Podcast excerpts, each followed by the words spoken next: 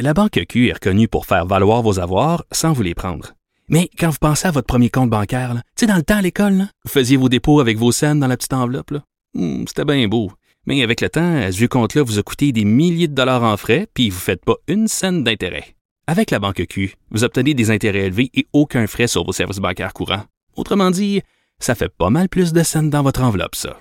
Banque Q. Faites valoir vos avoirs. Visitez banqueq.ca pour en savoir plus. Je vais parler à un clown maintenant. Un clown, oui. Vous savez, pour faire une bonne émission, c'est comme dit, ça prend des choses sérieuses, puis ça prend des choses un peu plus légères. Ça prend, ça des choses un peu plus légères. On va en parler un peu plus tard. Là, on a Loïc Tassé. Là, j'allais, j'allais, j'anticipais. À la fin de l'émission, je vais parler avec un clown. Je dis pas que Loïc Tassé, c'est un clown. À la fin de l'émission, je vais parler avec un clown parce qu'il y a Hit 2 qui va sortir, puis il y a des gens qui ont peur des clowns.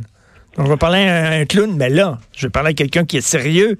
Loïc Tassé, salut Loïc. Oh, sérieux, oui, en, quand j'enseigne à l'université, quand je fais mes chroniques, mais j'espère, j'ai un certain sens de l'humour aussi. Euh, comme toi, Richard. Politologue, chroniqueur, blogueur au Journal de Montréal, Journal de Québec, qui parle beaucoup de politique internationale. Puis là, il se passe des choses extrêmement inquiétantes à Hong Kong. On a vu que, bon, à Hong Kong, les gens sont dans la rue. Euh, il y a une révolution euh, qui nous fait penser un peu à ce qui s'est passé à la place Tiananmen. Et là, soudainement, les Chinois ont, ont parqué des tanks près de Hong Kong et ils sont prêts à intervenir. Alors là, on se dit, est-ce que ça va être un bain de sang? Euh, ça nous rappelle aussi lorsque les chars soviétiques sont rentrés à Prague, sont rentrés en Tchécoslovaquie. Est-ce que c'est ça le pouvoir chinois qui va tenter d'écraser la démocratie en Hong Kong? Donc, je voulais faire le point là-dessus avec Loïc. Premièrement, Loïc, pour les gens qui n'ont pas suivi ça de très près, qu'est-ce qui se passe en Hong Kong? Pourquoi les gens sont dans la rue? Qu'est-ce qu'ils veulent? Ben, c'est très simple. Euh, bah, c'est très simple. Il y a tellement d'étages à ça. Mais commençons par le plus simple. Ce qui a fait descendre des gens dans la rue récemment, c'est une loi que le gouvernement de Hong Kong voulait voter sur l'extradition parce qu'il y a eu un cas assez odieux d'un type qui a tué, qui a assassiné sa copine alors qu'il était en voyage à Taïwan. Il est mmh. revenu à Hong Kong et euh, le gouvernement taïwanais a dit, écoutez, c'est un assassin. Enfin, on le soupçonne fortement d'avoir tué sa copine. S'il vous plaît, on aimerait l'avoir pour que notre justice le juge. Et lui a dit, ah mais non, vous pouvez pas faire ça. Parce qu'il n'y a pas de traité d'extradition entre Hong Kong et Taïwan, ou si tu préfères, entre Hong Kong et la Chine de manière générale, puisque pour les Chinois, Taïwan fait partie de la Chine. Hmm. Et c'est là-dessus que le gouvernement euh, de Hong Kong a dit, bah, très bien, nous allons faire une loi pour justement permettre l'extradition des Hongkongais vers la Chine. Le problème, c'est que cette loi a été faite de telle sorte, a été construite de telle, construite de telle sorte que n'importe qui peut être extradé vers la Chine pour à peu près n'importe quoi. Or, en Chine, il n'y a pas de système de justice indépendant. Or, en Chine, il y a euh, des gens qui sont arrêtés parce qu'ils critiquent le gouvernement. Et les Hongkongais, avec raison, se sont mis à avoir très peur que le gouvernement chinois demande l'extradition de toutes sortes de personnes qui avaient critiqué le régime, euh, qui faisaient des choses en fait que euh, le régime chinois n'aimait pas à Hong Kong, et qui les extradent, ce qui revenait finalement à vraiment complètement subjuguer les, les, les, Hongkongais au pouvoir de Pékin. Alors, mais, là, ça, c'est le prétexte. En fait, c'est la flamèche qui a mis le feu à la forêt. et ça montre, ça montre à quel point Hong Kong, qui appartenait, on le sait, avant à, à l'Angleterre, euh, que, que le, euh, comment on peut dire, la, cohabitation entre Hong Kong et la Chine ne se fait pas super bien. Hein. Ils veulent un peu plus de démocratie que ça, eux autres, les Hongkongais. Oui. Alors, en 97, quand euh, l'Angleterre a signé son, son traité avec la Chine, euh, le traité disait que les gens de Hong Kong pouvaient, avaient une très large autonomie, c'est-à-dire qu'ils pouvaient s'occuper de tout, tout, tout à Hong Kong, sauf de la politique étrangère et de la défense. Et en 2047, Hong Kong reviendrait complètement à la Chine et à ce moment-là, c'était entendu, c'est entendu, Hong Kong allait perdre tout ça. Le problème, c'est que le gouvernement chinois a commencé à s'ingérer dans les élections à l'intérieur euh, de Hong Kong. Il a arrêté, il a fait enlever des gens, par exemple des libraires qui tenaient des livres qui critiquaient la Chine. Ils, ont été extradés, enfin exfiltrés, devrait-on dire, vers la Chine. Euh, ils ont fait toutes sortes de choses toutes sortes de pressions sur Hong Kong qui, en, fait, font que beaucoup de gens disent, mais le gouvernement chinois a violé son traité. En fait, il ne laisse pas les Hongkongais libres de leur choix dans tous les domaines sauf la défense et euh, la politique étrangère, en fait, ils s'ingèrent dans la politique intérieure. Et ça, c'est quelque chose que les Hongkongais détestent. Et c'est ça ce qu'on Ils veulent, ils veulent avoir une autonomie. Oui, comme par exemple le chef de Hong Kong, le chef de l'exécutif, est choisi par élection par les Hongkongais, sauf que il est choisi par des, parmi des candidats qui sont présélectionnés par Pékin. Ah, pas de démocratie là-dedans. Et tu me diras, oui, mais en fait, Hong Kong n'a jamais été vraiment démocratique. C'est tout à fait juste. Hong Kong n'a jamais été vraiment démocratique. Le problème, c'est que les Hongkongais, en ce moment, ils aimeraient bien, eux, avoir la démocratie. Ils aimeraient avoir une véritable démocratie. Et là, bon, je fais justement un parallèle avec la Tchécoslovaquie. À l'époque, les, les, Tchèques voulaient avoir beaucoup plus de démocratie qu'il était possible euh, sous le joug soviétique. Ils voulaient avoir une autonomie et euh, les Russes, les Soviets n'ont pas entendu ainsi, puis ils ont envoyé ah, leurs chars et ils ont écraser euh, littéralement euh, les Tchèques. Est-ce que c'est ce qui va arriver en Chine? Est-ce qu'il va avoir un coup de force? Euh, je pense pas que le gouvernement chinois laisse Hong Kong devenir pleinement démocratique. Je pense pas qu'il cède aux revendications, enfin aux revendications les plus importantes des, des manifestants. Maintenant, comment est-ce qu'ils vont faire pour stopper le mouvement? C'est ça la question. Moi, je pense pas qu'on envoie les chars d'assaut, ne serait-ce que parce qu'il y a des problèmes euh, de toponymie dans, à l'intérieur même de Hong Kong. C'est, euh, il y a des, y a des collines, des rues étroites. C'est pas fait pour les chars d'assaut. Et puis, ça ferait une très mauvaise image pour la Chine. C'est pas dit qu'ils le feront pas, mais disons qu'il y a peu de chances qu'ils aillent par là. Ce qu'ils risquent de faire, si jamais euh, la police de Hong Kong n'arrive pas à contrôler la situation, c'est d'envoyer ce qu'on appelle les forces policières armées qui est un espèce de corps intermédiaire entre la police et l'armée, ou si tu préfères, c'est de l'anti-émeute gonflé aux hormones. Et ces gens-là sont prêts à entrer, ces gens-là s'entraînent à, ah, oui. à Shenzhen. Oui, oui. Et eux pourraient entrer, et à ce moment-là, il y aurait effectivement euh, peut-être des, des, des, problèmes. Mais, mais là, j'ai hâte de voir le, le, j'ai hâte de voir l'Occident, parce que l'Occident, pour emprunter un péronisme, va être pris entre l'arbre et l'Écosse, parce que d'un côté, d'un côté, on est sensible aux demandes des Hongkongais pour plus de démocratie, mais d'un autre côté, on veut pas se mettre la Chine à dos parce que c'est un partenaire commercial extrêmement important. Donc, nous, on va, on va se situer où là-dedans? C'est ça la question de fond qu'est-ce qu'on va faire? Qu'est-ce qu'on veut comme relation avec la Chine? Alors, on a d'un côté, effectivement, comme tu le dis, un pays qui, en parité de pouvoir d'achat, est euh, la plus grande puissance économique au monde. Ça représente 19% de l'économie mondiale. Les États-Unis sont juste à 15%. C'est 25% de toute la production manufacturière au monde. Les États-Unis ici sont aussi à 15%. C'est le premier pays exportateur au monde.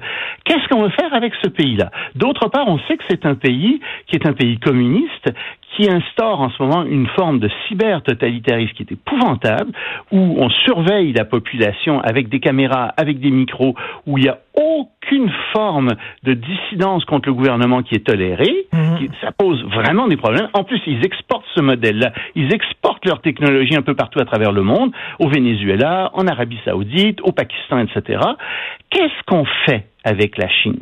Et ce problème de ce qu'on fait avec la Chine n'a pas été réglé. Normalement, dans notre monde, c'est le leader des, démocraties euh, occidentales, c'est comme ça depuis la fin de la guerre, qui prend la, guerre de 45, qui prend la décision, qui monte la direction, c'est le président des États-Unis.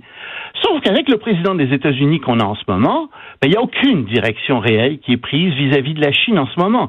Je pense que Donald Trump si tant est qu'on peut arriver à déchiffrer ce qu'il veut vraiment, ce qu'il aimerait, c'est que finalement le, la balance commerciale avec la Chine soit diminuée peut-être de moitié, que ça passe de, à 200 milliards de dollars de déficit. Il serait très heureux pour ses. Il dirait, voyez-vous, j'ai je fais économiser 200 milliards de dollars aux États-Unis et puis ça passerait pour son élection présidentielle en 2020.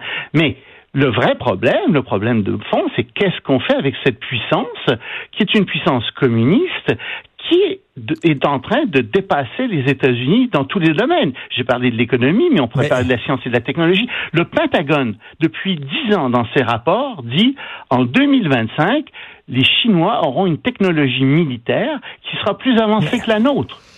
Mais, en, même temps, le, le je t'écoute, puis je trouve ça assez inquiétant ce qui s'en vient, parce que si effectivement la Chine, mettons, envoie peut-être pas des tanks, mais comme une, super police anti-émeute, comme tu dis, euh, puis ça va nous rappeler lorsque le, le pouvoir espagnol a envoyé des, des, des gens matraquer les, les, les, séparatistes à Barcelone, là. Uh-huh. on voyait ça à la télévision, on, était, on était extrêmement choqués.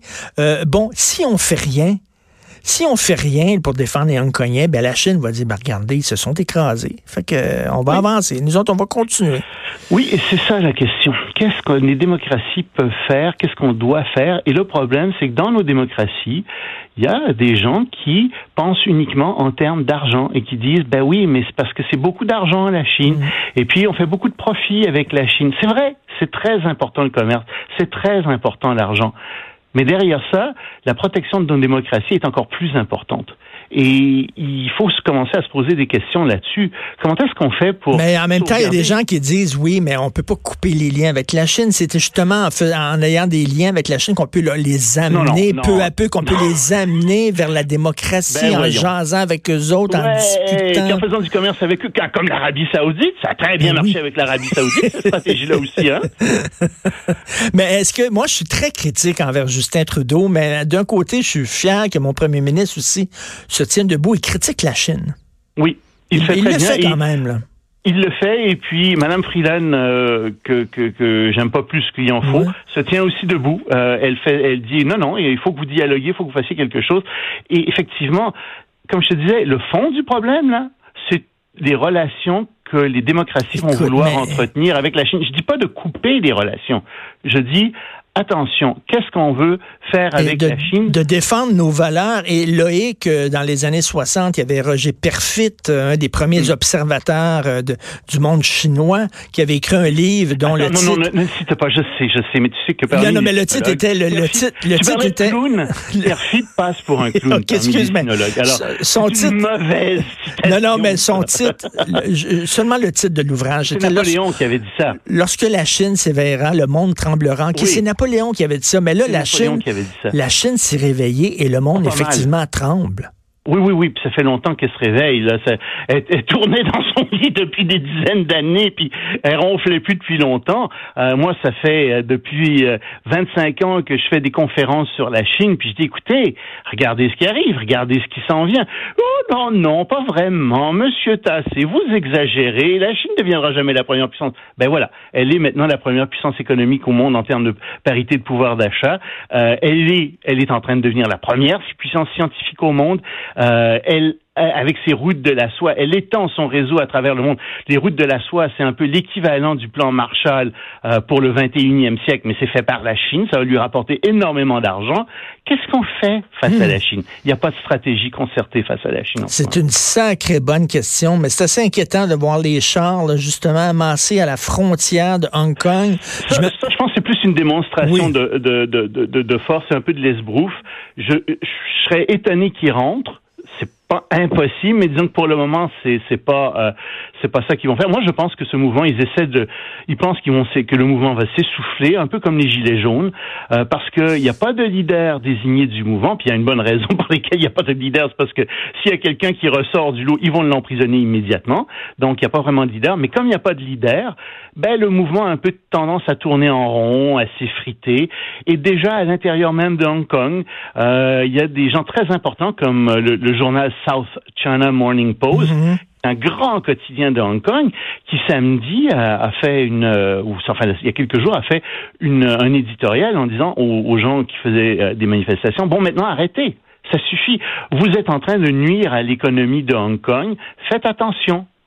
Donc, il y a des divisions maintenant à l'intérieur de la société de Hong Kong. C'est pas juste les gens qui tiennent Pékin les gens se demandent jusqu'où ils peuvent aller. Tu sais, Hong Kong, c'est la première destination touristique au monde.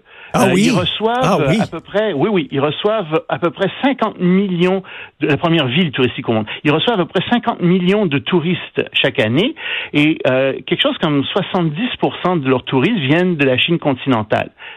Mais les touristes, c'est super important pour l'économie de Hong Kong.